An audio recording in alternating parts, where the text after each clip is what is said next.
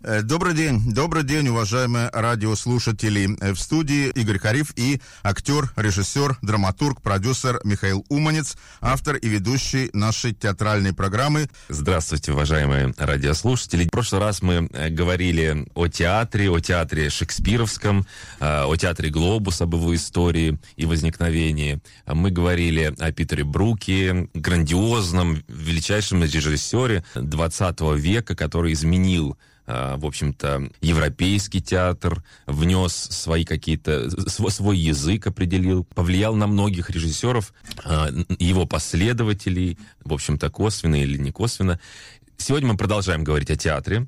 А, сегодня начнем... Ну, я надеюсь, все время будем продолжать да, говорить да, о театре. Да, ну вот любопытно, что э, мы будем говорить о театре, мы, мы так перепрыгнем. У нас нет безусловно, нет какой-то... Мы, мы не будем придерживаться хронологии. Мы там, не энциклопедия. Да, от там э, древ, Древней Греции до сегодняшнего времени нет. Мы говорим о том, что нас интересует именно сейчас. Да, мы обращаемся к театру прошлого, но находим, э, э, в общем, говоря о прошлом, ответы, которые актуальны сегодня для нас. Сегодня говорим о комедии «Дель арте» удивительный театр, который на самом-то деле э, возник довольно неожиданно появился в 60-х годах 16 века. Вроде бы ничего не предвещало появлению этого театра, по большому счету. Он появился э, сначала на севере Италии, потом перебрался на юг, и хочется отметить, что комедия дель арте это был первый ремесленный театр. То есть артисты и, в общем, труппа, да, и те, кто занимался э, организацией этого э, театрального зрелища, буквально профессионально... За бабло. Да, начали получать за это... Понятно, да. что было, да. Играли за бабло. Да.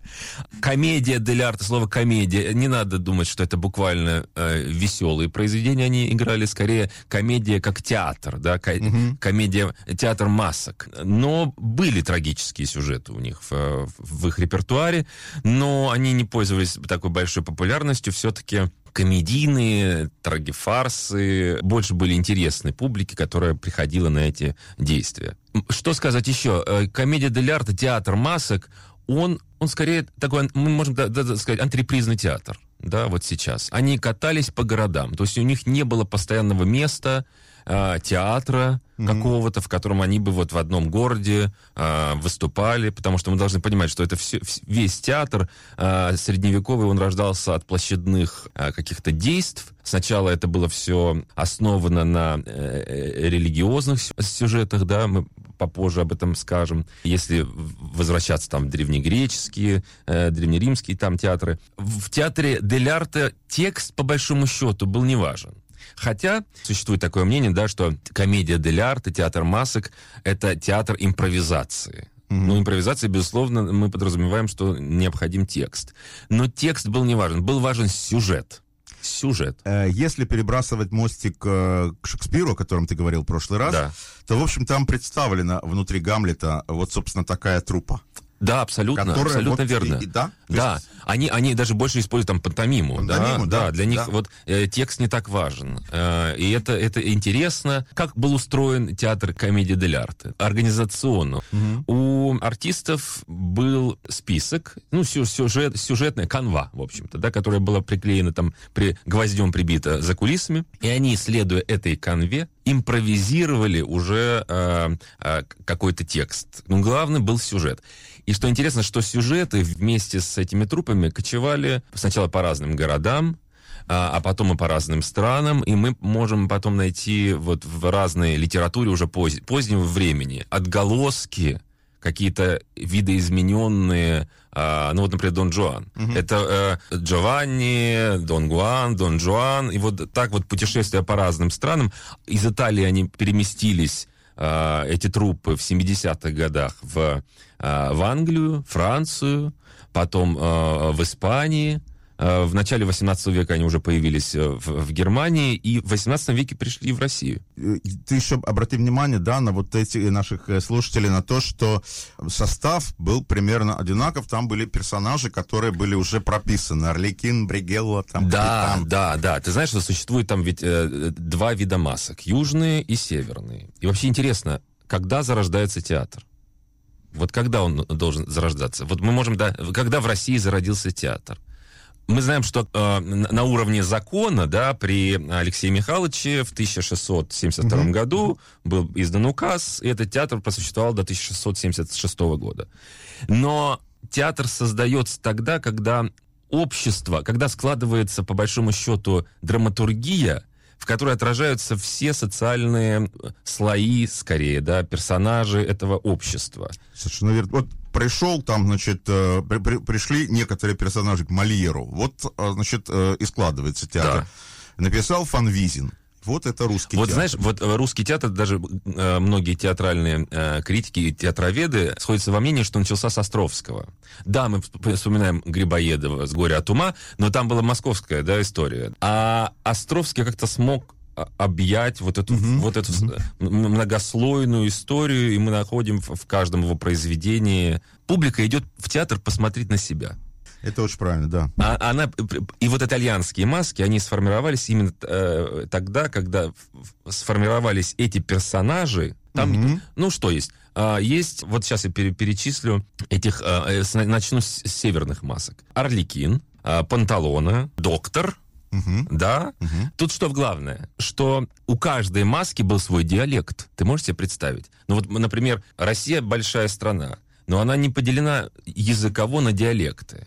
А в Италии в то время каждый город был почти что одним каким-то государством. Ну да, да, Италии же не был. Да, Это да. Это же не Италия. И представь себе там, а, Орликин, а, он из Бергама, да, он говорит на бергамском э, диалекте. Панталоны — это венецианский mm-hmm. диалект, это венецианский купец, по большому счету. Так. Да?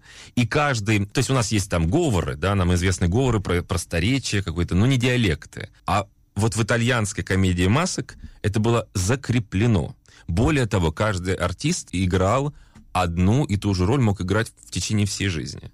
Э, я бы еще, если ты позволишь, э, указал бы на тот момент, когда этот театр разрушался под напором Гальдони, угу. создававшего уже письменную драматургию. Да все-таки, я просто э, э, писал про этот поединок пьесу, значит, угу. Гоци, конечно, выиграл этот поединок, настаивая, но это был уже обновленный театр э, Дель Арте. Да, То, что сделал да. Гоци, это, конечно, уже был текстовой театр. Да, конечно, это уже обработанные, ну, литературные, литературные да. версии. Да, я вот, э, Бригелла, я забыл. Бригелла, да. Бригелла. И вот э, Гоци выиграл, но на самом деле, конечно, выиграл Гальдони, потому угу. что театр стал вот уже таким профессиональным, э, окончательно профессиональным, имея в виду пьесы как тексты.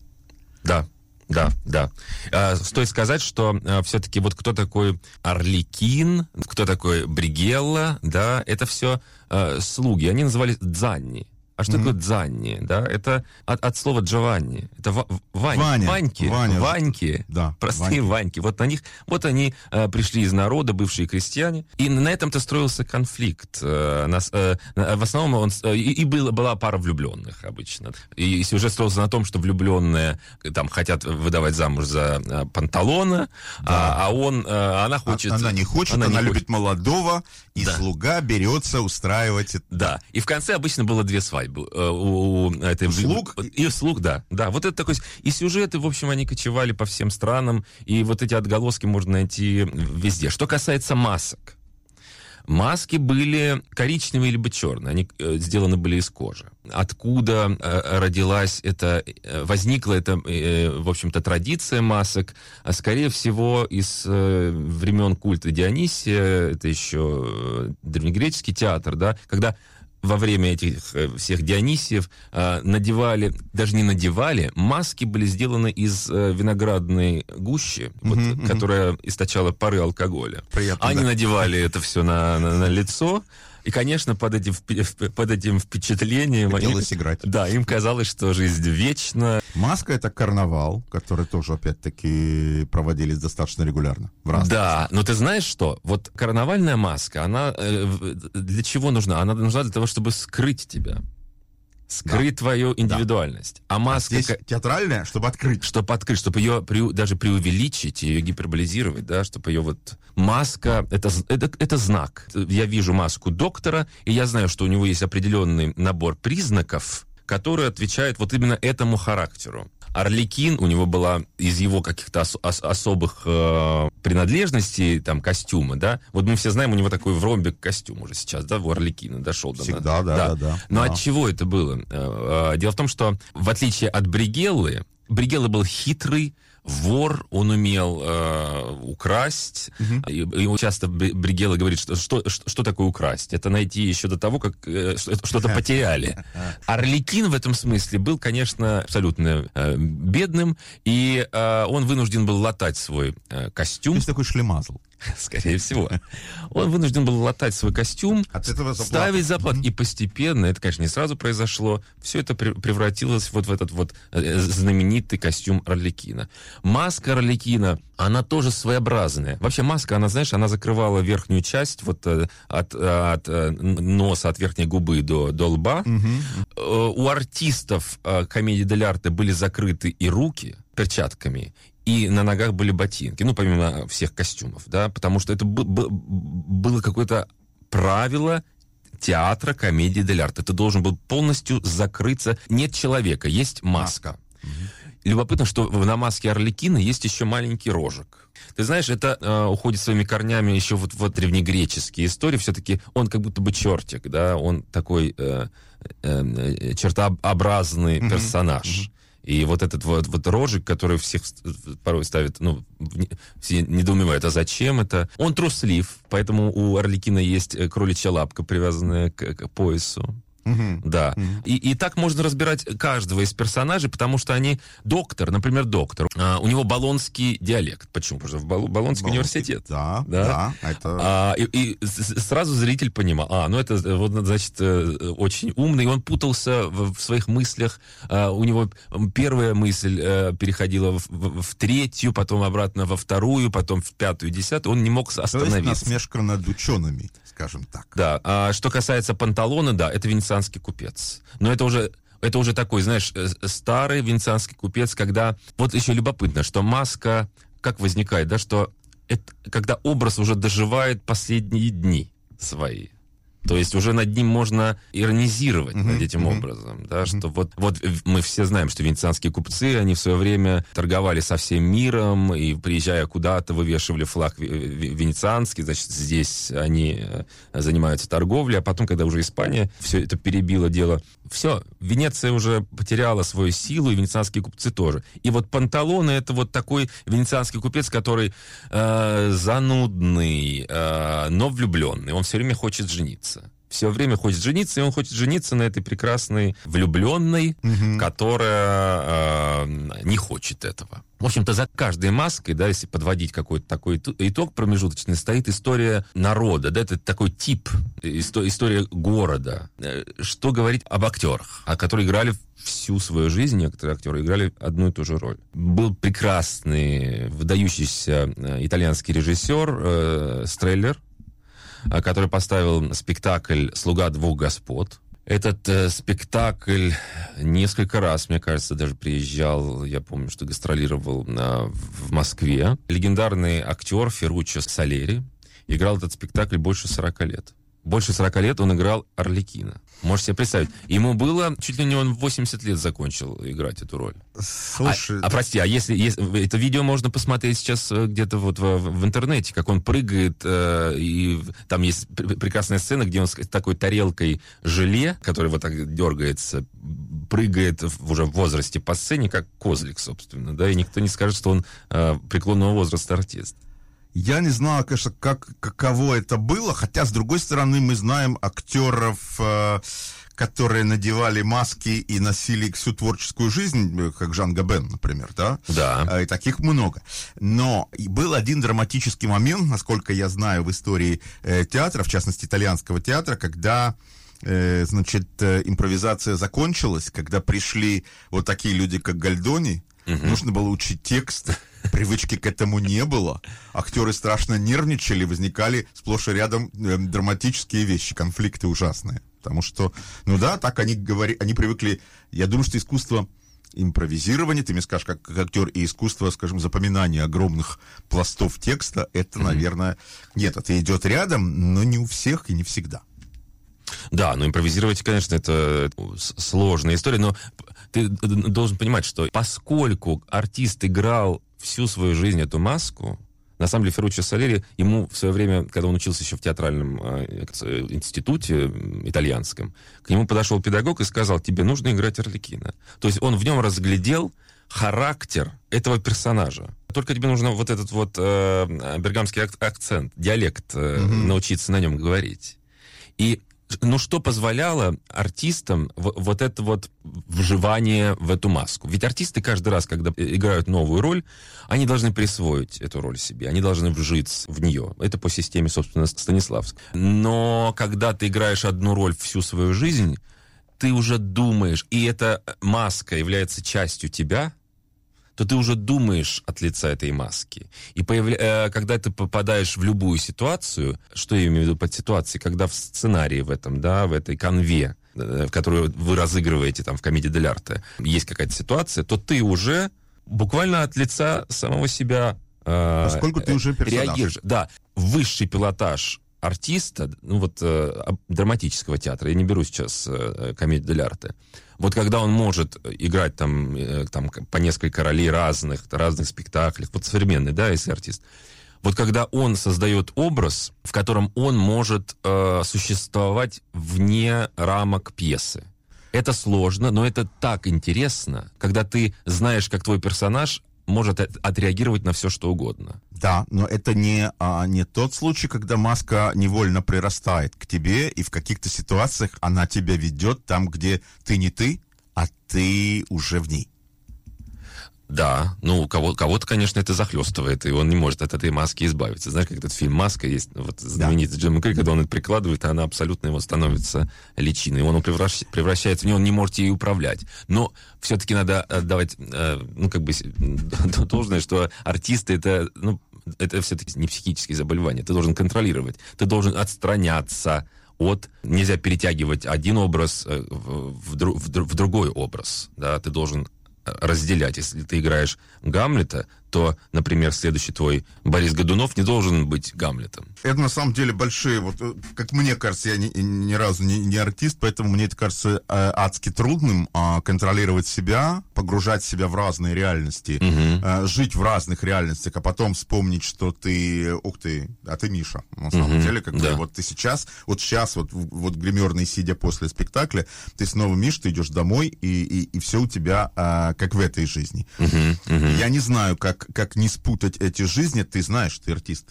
Ну, с другой стороны, мне кажется, что если э, играть 40 лет одну роль, то это тоже такой э, путь в лечебницу для многих, гарантированный. Возможно. Но это что касается комедии дель арте. Но некоторые актеры, ну сейчас, да, вот ты, ты об этом, мне кажется, вот, э, сказал, тот же Жан Габен, да, они играют эту маску, находят ее. Тут еще важно ведь найти свою маску. Да, да. да. Тут не, не, все, не у всех получается это сделать. И играть во всех э, своих ролях одинаково, якобы, но при этом быть интересным зрителю.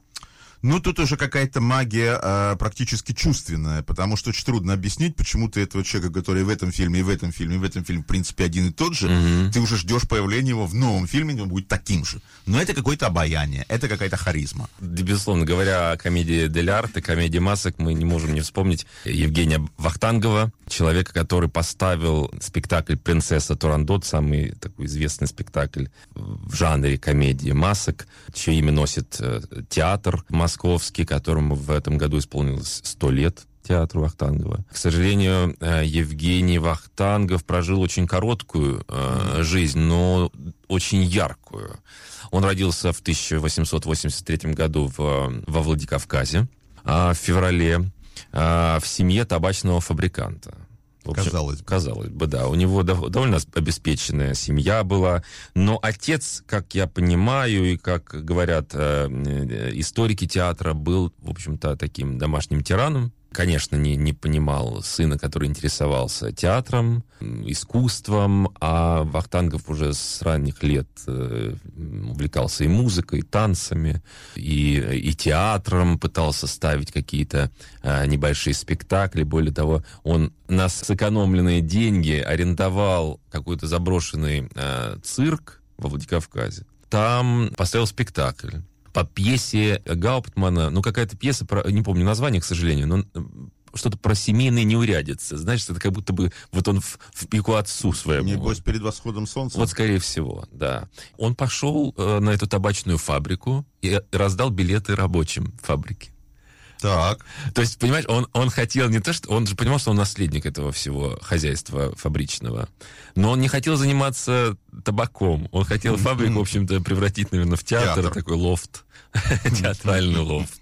Ты знаешь, вот это противостояние отца и сына, оно как-то потом в течение всей жизни э, будет, его короткой жизни, оно будет влиять на его отношения и вообще на его, на его творчество. Он поехал э, по настоянию отца, он поехал поступать в Рижский политехнический институт, где учился его двоюродный брат. А он тут же, Вахтангов, устроился там же играть в актерскую какую-то студию актером, в местный драм-кружок, и в итоге провалил вступительные экзамены, не поступил. А после чего уехал к дяде в Москву, и поступил, э, в, в общем, на э, естественное отделение физико-математического факультета Московского университета как человека мотало. Жизнь. Да. Ну, ты знаешь, вот он параллельно с учебой занимался своей творческой деятельностью, самодеятельностью, организовывал внутри этого университета театральные какие-то команды. Периодически ездил во Владикавказ ставить спектакли, но насколько он умел. Он был еще не профессиональным, конечно, режиссером, но пытался, в общем. А, вот что вообще, вообще стоит а, этому уделить внимание, что вообще-то до начала 20 века а, в России, да и во всем мире не было, по большому счету, режиссерского театра. Собственно, кстати, в комедии «Дель арте» тоже всегда не было как такового режиссера да, был... Чел из трупы, который... Да, главный человек, да, который отвечал, из, он и завпост, и можно назвать его и директором. Он первым, при, когда приезжала эта труппа, он договаривался, шел в местную администрацию, как мы будем делить выручку, вот, да, да а, потому что да, там были свои правила, там какую-то сумму надо отдать городу, порой половина. Знаешь, он был, извини, он был как у Тарантино, мистер Вольф, решаю вопрос. Вот, вот. В общем, такие, да, решала. Так что режиссерский театр постепенно он сформировался. Даже если мы вспомним сейчас «Чайку», которая выпускалась э, в Александринском театре в 1896 году, она выпускалась с шести репетиций. Режиссерского театра, по большому счету, еще не было. Он возникнет с возникновением МХАТа, да, Станиславский, да. Немирович Данченко, когда режиссер станет центральной фигурой, и он будет влиять на художественное решение спектакля, и он будет отвечать за, за это художественное решение, будет работать с артистами. А до этого это все такое, ну, это, я не скажу, что это самодеятельность, но просто в, была система премьеров, да, вот был какой-то mm-hmm. человек, который э, э, вот здесь какие-то мизансцены, даже более скажу, э, некоторые пьесы того же Мольера, они э, долгое время игрались в тех мизансценах, которые придумал сам Мольер. Ну, а кому, как не Мольеру, было разводить этих... Вот сам, сам придумал, сам знает как. Да. Слушай, ну, меня вот на секунду тебя перевью. Вот вопрос. Э, это к спору эмотивистов с эдукационистами. Человек родился в семье табачного фабриканта. Живи, радуйся, как говорит. И вот он начинает заниматься в Владикавказе театром. То есть, ну, это же, это же откуда? Это, это какая сила? Знаешь, Фаина Раневская, она тоже говорила, что я родилась в семье небогатого нефтепромышленника. А, дочь небогатого нефтепромышленника. Но что-то ее побудило... Он ведь голодал. Он голодал, он писал э, Слержицкому в письмах, что я пожертвовал ну, многим комфортной жизнью ради того, чтобы заниматься театром. И вы должны понимать, что насколько я серьезно к этому театру отношусь. Он голодал, порой не, э, негде было жить. И, в общем, что э, любопытно, да, если возвращаться к Вахтангову, Евгений Вахтангов, Евгений Багратионович Вахтангов, он был армянин, да, он повлиял ведь не только на такой, на театр русский, да, если мы назовем. Он повлиял и на еврейский театр. История Габимы. Да, история Габимы. Это удивительно, что Станис... когда Станиславскому обратился руководитель а, еврейского театра а, об а, создании такой студии, да, те театра, то Станиславский, чьей правой рукой был Вахтангов в его студии, он назначил его правой рукой. Он как-то, ты знаешь, э, Станиславский не то, что он не хотел от своего лица заявлять свою систему Станиславского, да, которую мы называем актерскую mm-hmm. систему, но он как-то хотел через своих педагогов внедрять ее в, в умы там, да, э, учеников. Вахтангов, собственно, стал э, правой рукой Станиславского. Станиславский дал ему право возглавить вот эту вот еврейскую студию. Потом трупа Трупа Габима э, ставила многие спектакли, они в Армянском переулке были, был, была у них э, студия, и поворотным спектаклем это Дебук, Гадибук. Угу. Что-то в этой пьесе затронуло э, Вахтангова, и вообще пьеса-то про смерть, да, там много, много, про дух, про, ду, про, про душу, и вот эта тема как-то волновала Вахтангова, который уже в десятом, кажется, году, он уже понял, что у него, э, ему поставили диагноз рак, рак желудка. А он боролся с этой болезнью долгие там, 10 лет, 10-12 а, лет, и сопротивлялся, но продолжал работать. Потом эта труппа уехала на гастроли в, э, в Америку, Габима. Угу. Они решили не возвращаться в Советский Союз. И, конечно, они мечтали э, приехать в Палестину. И э, здесь уже основались свой театр. В общем, корни этого театра от э, Вахтангова. Да, конечно. конечно. Но возвращаясь к комедии Дель Арта, да, комедии mm-hmm, масок, mm-hmm. Э, Вахтангов поставил, э, не скажу, что много э, спектаклей в своей жизни, но они все были, они переворачивали э, понимание о, о том, что, каким должен быть театром. Даже со Станиславским у них был некоторый конфликт, при том, что Станиславский очень доверял э, Вахтангову, и при том, что Вахтангов до последнего, на самом деле, вот мне кажется, до 20 года, а, потому что два, э, Вахтангов умер в 22 году, да, вот эти два года стали ключевыми, поворотными, он как-то резко э, курс изменил mm-hmm. в своем понимании, что такое, каким должен быть театр. Театр — это праздник, театр, театр — это праздник, даже если это, мы ставим трагедию, да, почему-то вот для него это было важно. Станиславский, э, посмотрев Турандот, сначала прилюдно похвалил Вахтангова, но потом, ты знаешь, было такое словечко, которое он высказывал все время а, периодически артистам, не Турандотте, когда в Амхате, не Турандотте, угу. потому что он следовал другим принципам. Ему показалось, что Вахтангов э, идет более такой какой-то простой дорогой, простым путем. По-моему, он просто не, не, не понимал, куда идет Вахтангов. И вот они разошлись в, в, общем-то, в, во мнениях. Вахтангов руководил третьей студией, которую потом почему-то э, Станиславский, Немирович как-то они прикрыли, они подпольно уже эту студию Вахтангов со своими студийцами в, в ней существовали. Для него очень важны были дисциплины. Вот Вахтангов был сторонником жесточайшей дисциплины и веры в то дело, которым ты занимаешься. Один из его соратников и э, любимых артистов был Михаил Чехов. Uh-huh. Вахтангова. Uh-huh. А, зачаст, часто в первой студии, когда они были МХАТа, они играли э, в состав роли. В состав. Ага. А, когда Вахтангов ставил Эрика 14 э, он предложил эту роль Чехову, но сам думал, ну вот я, наверное, в состав попробую сыграть. Но в итоге нет, не получилось. Он говорит, ну, Миша, ты меня... Пере... Ну, так я не, не смогу так сделать. Ты все, ты все как бы отобрал у меня. Я а... думаю, что Михаил Чехов э, кандидат в следующие герои, так сказать. Э, ну, да. Потому что... И вот смотри, как интересно, да, 1922 Вахтангов. Угу.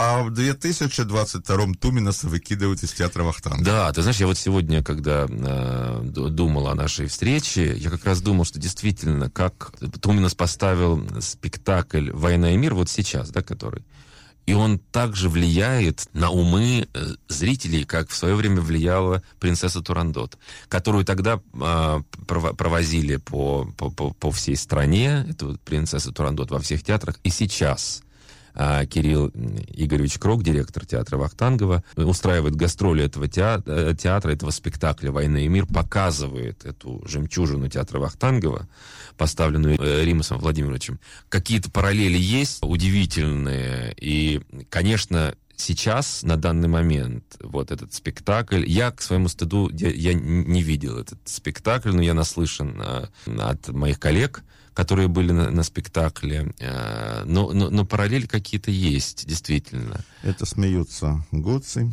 Да. Да, над, да. над всем этим, потому что человек слаб, ничего не может он предугадать, и становится песчинкой в руках судьбы. Ты знаешь, ну вот возвращаясь опять же, да, к принцессе Турандот Вахтангова, он, отталкиваясь, конечно, вообще в, в начале 20 века многие обратились э, к комедии масок. Вспомним «Балаганчик» Блок. Да. Мирхольд обратился к комедии, комедии Тай- Таиров обращался к комедии. Но именно вот э, Вахтангову удалось как-то сформулировать и это с- создать спектакль, который опирался бы на эту комедию. Э, Существуют видеозаписи уже восстановленных э, Рубеном Симоновым спектакля с э, Лановым, с Ульяновым, черно-белая запись да, да. Борисовой. Яковлев. Яковлев, да, да. да. А, я сегодня пересматривал этот фрагмент. Не знаю, возможно, существуют еще и ранние записи. Но Я вот, видел в детстве глубоком этот спектакль. Да, да. Это было очень прикольно. да, вот мне тоже, вот, мне тоже мои, мои э, родственники, которые старше меня, которые, которым повезло по- по- побывать в этом театре и на этом спектакле, они э, вспоминают это как... Там ведь удивительная э, история. Обычно в комедии дель арте, в классической, и это повторил и Вахтангов, а, вначале есть такой парад э, героев, Персонажей. персонажей. Мгм. Они выходят и начинают разговаривать с публикой. Почему это существует такой раздел в этой комедии дель арте? Потому что это площадной театр. Нужно каким-то образом собрать публику, которая проходит Привлечь мимо, внимание, привлечь да. внимание. Мгм. Поэтому какими-то шутками, рассказами привлекается э, аудитория зрительская, и потом уже вы, втянув их, рассказываете какой-то сюжет. Так и здесь вот э, это представление, парад э, персонажей, и он уже перерастал в спектакль. Но интересно, если вы посмотрите э, запись, а я вам очень настоятельно рекомендую найти в, в интернете запись спектакля «Принцесса Ту- Турандот», там вот это есть интересное, как это назвать, расслоение. То есть есть маски, да, вот Мгм. там четыре маски, а есть артисты, которых приглашают на сцену эти маски, а, одетые в такие обычные, ну, нарядные, э, концертные, можно сказать, платья. Женщины, мужчины в смокингах, но добавляя какую-то деталь, это не обязательно маска, да, потому Мгм. что это какая-то челма, какие-то две веревочки вместо усов, какое- какое-то полотенце, переброшенное через плечо, уже создают образ какого-то, какой-то характер. И вот эти все шутки, которые там э, Гриценко, гениальный артист, гениальный, гениальный э, Каренин, вообще гениальный, когда он, Ва- Вась, Ва- а, э, там, Вась- ваше высочество играл Лановой. Ло- Калафа, Ва- да, да. Калафа, Вась, Вась, Ваш, Вась, Вась, ваше высочество. Конечно, социальные шутки, и это, мы можем, обра- если вы посмотрите спектакль в записи, вы поймете, да, что там даже э, сюжет сюжетом, но иногда вставки, э, про- про- так, проведите э, этого гражданина, э, ну, у Гоца не было э, слова гражданин, или, точно не или там сколько там 2 рубля 30 копеек что-то стоит. А, И это, конечно, ну, представьте себе то время. Спектакль, это, это уже восстановленный спектакль. А, Возможно, шутки э, спектакля 22 года были несколько другими, но тоже были актуальными. То есть он соединил классический текст с актуальной какой-то темой, да. Если Станиславский, он, э, да, он брал, допустим, современную пьесу, актуальную пьесу, или классическую пьесу, но вот так вот он не соединял, как соединил это Вахтангов. А, Я думаю, что товарищ Готцы был бы рад. Давай, а, заканчивать нам нужно вторую часть, да? Да, Ну, да, да, да, Ну, закончим мы ее, в общем-то, рассказом о премьере принцессы Турандот, которую, к сожалению, Евгений Вахтангов уже не застал. Он, кстати, свой жанр, жанр своего театра, э, направление формулировал как фантастический реализм. То есть зритель, находясь в театре, он не забывает, что он в театре, но при этом он испытывает полную гамму вот истинных чувств. Это такая игра, игра, праздник, игра в те- э, Театр, большая игра. В общем, э, Евгений Вахтангов уже сидя в шубе в э, последний там день на генеральном прогоне в зале присутствовал. В 4 часа утра прогон ушел в 4 часа в ночь, в утро. И на премьере он уже не присутствовал. А, за несколько там недель его посетил а, Станиславский. И Евгений Вахтангов скончался 29 мая 22 года. И 22 год считается, в общем-то, годом основания театра его именем. В общем, чудесный человек, грандиозный э, режиссер, театральный деятель. Да, но без оттенка э, вот общественный деятель, знаешь, есть такие, да, а это настоящий.